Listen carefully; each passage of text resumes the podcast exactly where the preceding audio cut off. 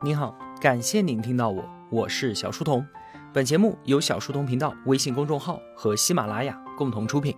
在公众号里面回复“陪伴”，可以添加我的个人微信。我正在和你一块儿读，也许你该找个人聊聊。作者：洛丽·哥特利布。终于啊，到最后一个故事了。这是作者洛丽自己的人生故事。他的故事呢，并不像此前的三个故事那样充满戏剧性，有着生与死的剧烈冲撞，有着让人泪奔的心灵触动。但是呢，他所遭遇到的困境，是我们每个人一定都会碰到的。尽管洛丽本身就是一名优秀的心理咨询师，但是她同样也会被困住，无法自救。她也需要去找个人聊聊，怎么回事呢？我想和你从洛丽如何成为心理治疗师说起。洛丽从斯坦福大学语言文学专业毕业之后，进入到美国广播电视公司工作。刚一去呢，他就被分到了两部即将首映的电视剧剧组里面。这两部剧可太有名了，播出之后大火，直接就让这家电视公司一跃成为行业霸主。估计啊，有不少同学都看过，就是《老友记》和《急诊室的故事》，而洛丽呢，就是这两部剧的编剧之一。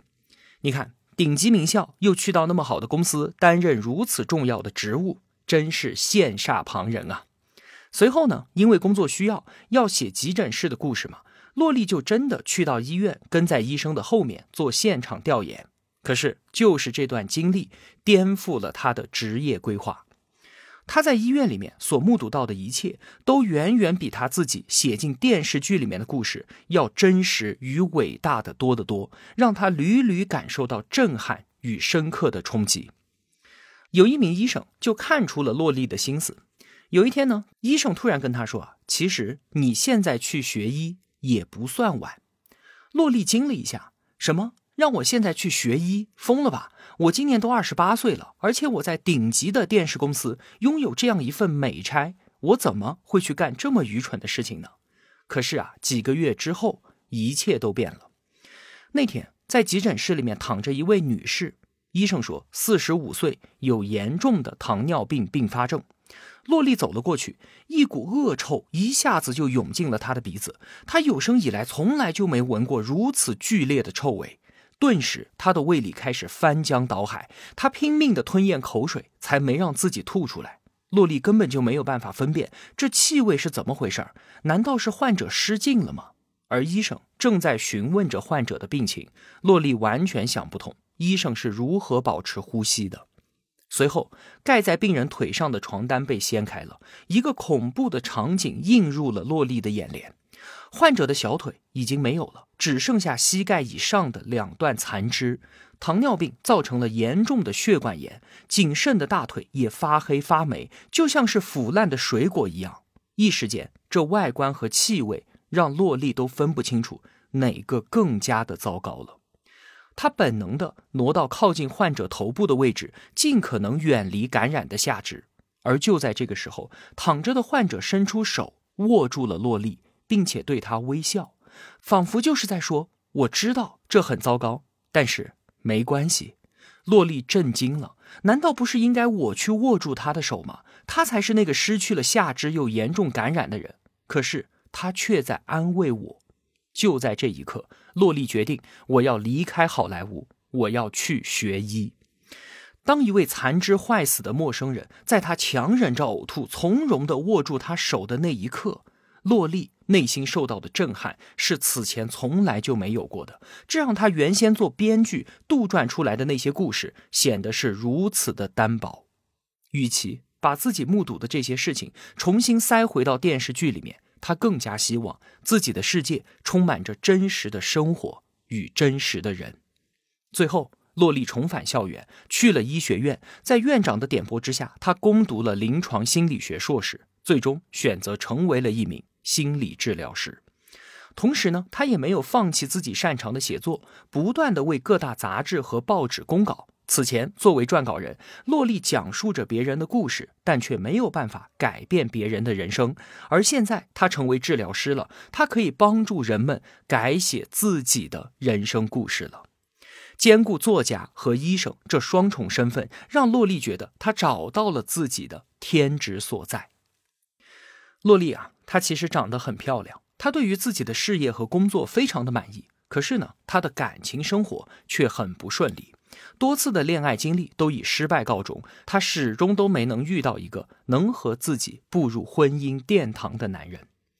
在洛丽三十七岁的时候，又一段为期两年的感情走到了终点。站在四十岁的门槛前，她迫切的想要一个孩子，但是也不能为此随便找一个男人草草的结婚吧。于是她决定调整一下这两件事情的顺序，不妨我先成为一名母亲，然后再去寻找伴侣。洛丽通过人工受孕的方式生下了儿子扎克，如愿以偿的成为了母亲。六年之后，她再次坠入爱河。这次的男友是一位五十多岁的律师，离过婚。他极有风度、睿智、友善、幽默。在之后两年的时间里面啊，二人相处的非常融洽。男友经常都会给洛丽带来充满浪漫的小惊喜，真是一个理想的伴侣，一段完美的恋情。洛丽已经开始规划未来，准备要跟眼前的这个人共度余生了。可是呢？就在一天晚上，他们像往常一样在床上讨论周末去看哪部电影的时候，男友突然陷入了沉默，随后竟然提出了分手。他说：“我决定了，我没有办法接受今后十年还有个小孩要跟我一块儿生活。”在此之前，男友的两个孩子都已经长大成人，离开家了，他得到了自己期待已久的自由。可现在，如果他和洛丽结婚，扎克只有八岁，他就得再等十年。洛丽被这突如其来的重击给打懵了。你说什么？在我们第一次约会的时候，你就知道我有个六岁的儿子。如今我们现在已经相处两年了，你跟我说你没有办法接受？是的，非常的抱歉。一开始啊，我也本不打算和有孩子的人约会，这是真的。但是后来我爱上了你，这也是真的。我也不知道该怎么办。随后便是一阵令人窒息的沉默，这段感情就在洛丽渣男与混蛋的抱怨声中结束了。对于未来的所有规划、所有憧憬和期待，全部应声而碎。这件事情给洛丽带来了沉重的打击。此后很长一段时间里面，她的状态都非常的糟糕，而工作和生活还要照常继续。在为别人做完心理治疗之后，她都会伤心落泪，然后在下一位来访者进入诊室之前。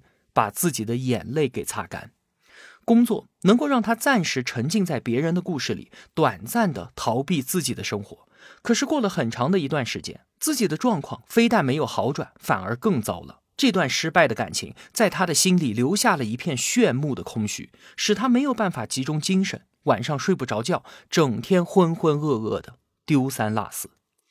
闺蜜让她赶紧去找个人约会，享受肉体的欢愉，然后忘了那个混蛋。洛丽一边翻着白眼，一边大声的回应：“好的，我现在马上就去找个人上床。”可是呢，一边说，一边眼泪就掉了下来。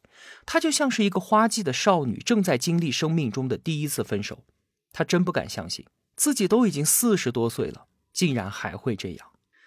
闺蜜建议她说：“也许你该找一个不必再扮演心理治疗师的地方，去找个人聊聊吧。”洛丽也知道。自己被困住了，确实需要找个人来帮自己脱困。她想要找一个已婚的、有小孩的男性治疗师，希望能够从一个过来人的角度确认她自己的前男友就是一个混蛋。同时呢，还要避免所谓的双重关系，也就是说，一定要是自己原先不认识的、和自己的生活没有任何交集的人，这样的治疗师才能保持足够的客观与中立的立场。洛丽就拜托自己的同行帮忙，大海捞针般的，总算是找到了一个符合洛丽所有要求的最佳人选。他叫做温德尔。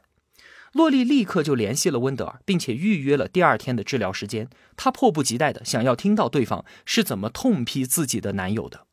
可是呢，第一次见面的场景和洛丽想象的完全不一样。她本以为温德尔会像自己接待来访者那样，起个话头询问来访的原因。可是温德尔却一言不发，只是默默地注视着他。洛丽先开口，她本想给对方留下一个好印象，维持基本的体面，尽可能平静温和地去讲述此前发生的事情。可是呢，刚一开口，她就崩溃了，一边说一边落泪，哭泣声越来越大，身子也控制不住的颤抖。温德尔递来纸巾，但他并没有像洛丽所期待的那样对前男友做出任何的评价，甚至就连一句安慰和鼓励的话都没有，继续保持沉默。洛丽接着控诉，细数前男友过往的经历，包括他在上一次婚姻中是如何给他的前妻和孩子带来伤害的。洛丽就是想要竭尽全力的去证明，一切错误都在前男友身上。她从来就没有提过自己不希望家里有小孩，她就是一个一而再再而三回避问题的渣男，以至于现在给自己带来了这么大的伤害。而温德尔呢，他还是没有对洛丽的控诉。发表任何的评价，这并非是由于他的冷漠，而恰恰是因为他的专业。温德尔知道，值得关注的根本就不是前男友如何，他唯一关注的只有洛丽本身。温德尔开口问洛丽说：“既然你知道他此前就有这么多回避问题的行为，那为什么你还会觉得这次分手是一次意外的打击呢？”这当然是意外。因为他此前从来就没有说过他不希望家里有小孩，可他却突然因为这个事情跟我分手。洛丽加上了一些能够支持自己的证据，然后把刚才说过的话又重复了一遍。温德尔的脸色也逐渐沉了下来。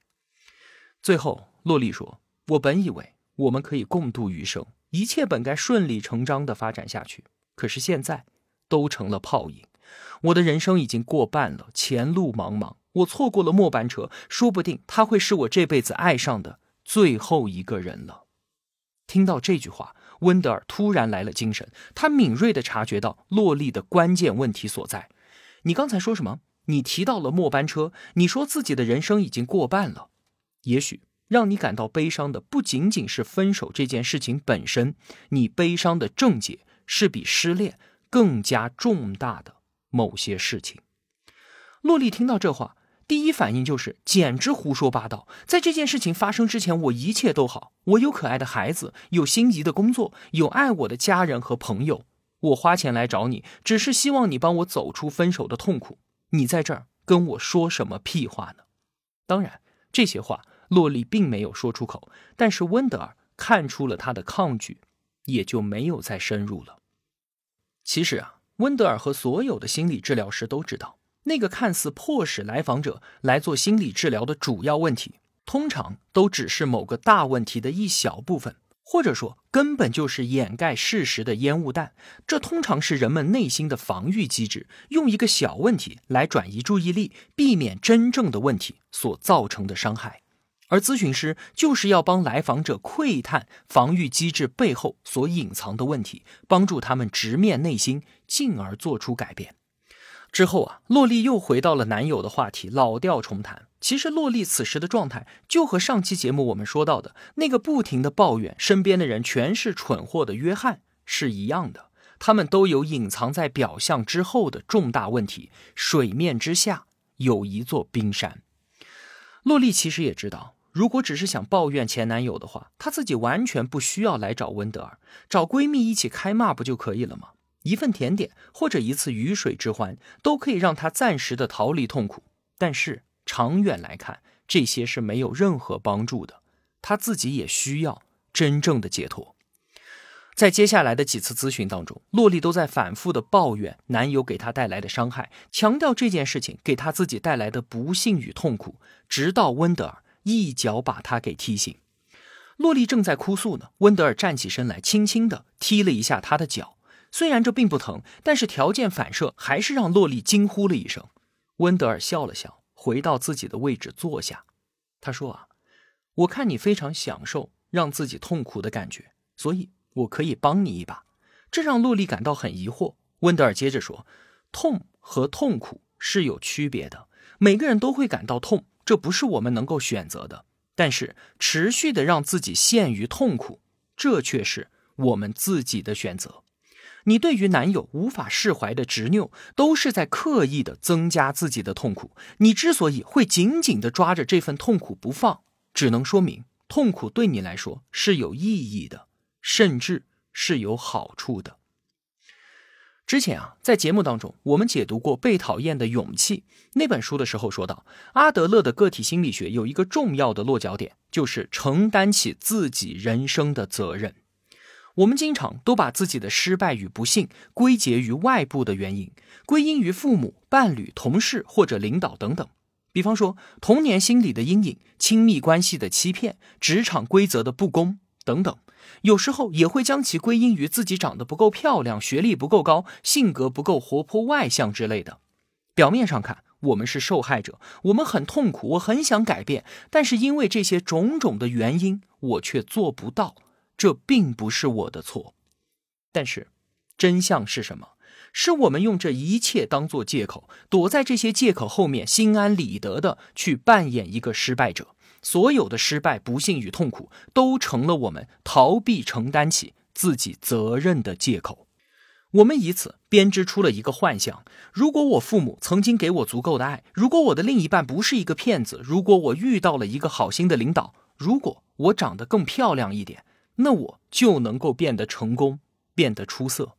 可惜啊，偏偏这一切我都没有，所以我只能是现在的样子，安于现状。而个体心理学它的残酷之处就在于把这些幻象全部都撕破，把所有的借口通通抛弃，让我们直面自己的人生课题，承担所有的责任。只有这样，我们才能够做出改变，进而去追寻那个自己想要的人生。而温德尔所做的事情，就是要帮洛丽戳穿幻象，让她承担起自己人生的责任。在温德尔的引导下，洛丽发现，此前长达两年的相处过程当中，是她自己刻意的忽略了男友可能会离开的线索。比方说，在公共场合有孩子就会让男友心烦，男友经常用各种借口搪塞，不愿意陪洛丽和扎克去参加亲子活动。谈话中，男友也曾经多次透露出对于小孩子的心理抗拒。这种种的蛛丝马迹，其实洛丽是能够隐约的感受到的。而她之所以选择有恃无睹，是担心如果她去询问、去深究的话，会得到一个令自己失望的回答。所以。洛丽选择对于真相视而不见，宁肯相信自己的主观臆断。男友是一个父亲，所以他应该会喜欢孩子的。同样的道理，现在洛丽沉溺于前男友的离开这件事情，看似令她痛苦不堪，但真相是什么？是洛丽在利用这份痛苦，把一切的责任都推卸给前男友，而自己躲在痛苦背后，回避对于她来说真正重要的事情。那么？对于洛丽真正重要的事情，它到底是什么呢？其实啊，在他第一次和温德尔见面的时候，不经意间就已经说出来了，而且被温德尔敏锐的抓到，那就是我的人生已经过半了，我感到非常的迷茫，我错过了感情的末班车，说不定他就是我这辈子爱上的最后一个人了。没错。男友的离开确实打破了洛丽对于未来的规划和期待，但是对于她来说，真正重大的事情并不是失恋所造成的痛苦本身，而是对于自己未来的迷茫与失望。洛丽只要将自己沉溺在失恋的痛苦当中，就可以暂时不用去面对这件真正重要的事情。所以她长时间都没有办法从痛苦当中走出来。根本的原因是她需要这份痛苦，这份痛苦是洛丽缓解对于未来焦虑的安慰剂。温德尔告诉洛丽，表面上看啊，痛苦好像只存在于当下，但其实它影响着人们对于过去的解读和对于未来的期待。我们常常执念于过去如何影响了现在，却很少意识到，对于未来的期待也影响着当下的行动。对于过往的留恋和对于未来的幻想，都会成为阻碍当下改变的绊脚石。男友的离去，让你当下的一切支离破碎，也让与之相连的未来随之瓦解。可是，如果我们把时间都花在修改过去和控制未来上，那只会怀着无尽的遗憾。被困在原地，你是要忍过这一阵的痛苦，去直面关于未来真正重要的事情呢，还是继续沉溺于痛苦呢？你需要做出自己的选择。在几次的治疗过程当中啊，温德尔就曾经多次询问过洛丽生活中其他的事情。比如说工作，比如说家庭生活等等，而洛丽呢，总会说一切都很好，然后把话题重新拉回到前男友上。其实啊，洛丽对温德尔隐瞒了许多的事情，其中就有一件非常重要，但他却迟迟拖着没做的事儿。而且拖得越久越让人焦虑，也就越不想去完成它。什么事情呢？洛丽在两年前就跟出版社签约，要写一本主题关于幸福的书。预付款她都已经花完了，可是一个字都还没写。如果不能按时交付，很可能之后就不会再有人找他写书了，自己的财务状况和专业前途都会受到影响。因此，这本书对于他来说可以说非常的重要。之所以迟迟没有动笔，是因为洛丽觉得实在没啥好写的，就算写完了也会是一本烂书。这本幸福之书简直让他都抑郁了，使他不停的回避与拖延。那既然如此，洛丽当初为什么会接受这本书的邀约呢？完全是因为她想要弥补曾经犯下的一个过错。早在洛丽刚刚开始独立行医的时候，她为《大西洋月刊》撰写的一篇关于育儿的文章突然爆火了。一夜之间，他就成为了一名育儿专家。紧接着，出版商就想趁热打铁，邀请洛丽写一本育儿方面的书籍。洛丽也因此可以得到丰厚的报酬。这对于刚刚成为单亲妈妈、很缺钱的洛丽来说是不小的诱惑。可是呢，她最终选择了拒绝，因为在她看来，市面上的育儿书已经泛滥了，她不想再给家长们平添烦恼。可是后来，他为自己错过这样一个名利双收的机会懊悔不已。当出版商再次发出邀约的时候，他立刻就答应了下来。洛丽把这本令他痛不欲生的幸福之书的事情告诉了温德尔。可是，正如温德尔没有对前男友做任何的评价一样，对于要不要赶紧投入到这本书的写作，他同样也没有给出任何的建议。他只说：“我可以帮助你。”但或许不是以你想象的方式，我没有办法把你的前男友带回你的身边，也没有办法把你从写书的困境当中解救出来。这样吧，我给你讲一个卡通故事：有一个囚犯在不停地摇晃着面前的栏杆，绝望地想要逃出去。可是当镜头拉远，我们会看到他左右两边根本就没有栏杆，完全可以自由地出入。可是呢，这名囚犯依然不顾一切，疯狂地摇晃着他前面的栏杆。其实啊，在生活当中，绝大多数人都是这样的：我们被思想、行为、婚姻、工作、情绪，甚至是过往所囚禁，而出路就在眼前，只要我们愿意看到它。洛丽闭上了眼睛，她看到了将自己囚禁的那个狱卒，竟然就是他自己。你可能会觉得，怎么会有人像这个囚犯一样的这么傻呢？是的，绝大部分人都是如此。